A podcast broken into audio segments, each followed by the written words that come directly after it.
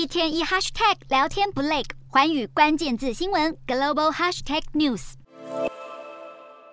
中国展开大国外交，这是习近平进入中共二十大第三任期的对外政策。他不仅积极出访，也进一步落实之前多场与他国双边峰会所达成的共识，尤其是改善近年来与西方国家快速恶化的关系。不仅是美国国务卿布林肯将在明年初到访中国，澳洲外交部长黄英贤也在近日旋即抵达中国进行访问。外界都在关注，这会不会是澳中关系的破冰之旅。此外，黄英贤将会和中国外交部长王毅展开新一轮的外交与战略对话，将有助于双方恢复正常的外交轨道。今天的国际新闻评论要来谈谈澳洲外交部长黄英贤抵达中国进行访问，这是近三年以来澳洲部长级官员访问中国的第一人。这是否会缓解双方疏离紧张的外交关系？对印太情势将带来什么意涵呢？今年正逢澳中建交五十周年之际。这是极具外交意义的时刻。二零二二年即将进入尾声，澳洲外交部长黄英贤出访中国，似有缓解双方关系恶化的意味。二零一九年开始至今，澳中关系持续下探，双方经贸冲突未平，澳洲对中国威胁的意识逐渐升温。二零二一年加入澳英美军事联盟 AUKUS，这是剑指着中国扩张的军事胁迫。不仅如此，二零二二年中国大动作拉拢南太平洋岛国，踩进澳洲后花园。让澳洲新总理艾班尼斯延续前政府的抗中路线。回顾近年来的澳中关系，原本与中国保持友好往来的澳洲政府，在二零一八年开始是有了明显的变化，从合作走向竞争的态势，可以说是一发不可收拾。二零一七年时，澳洲媒体揭发中国对澳洲的渗透行径，不止动员当地中国留学生反制澳洲国内的反中意识，甚至还游说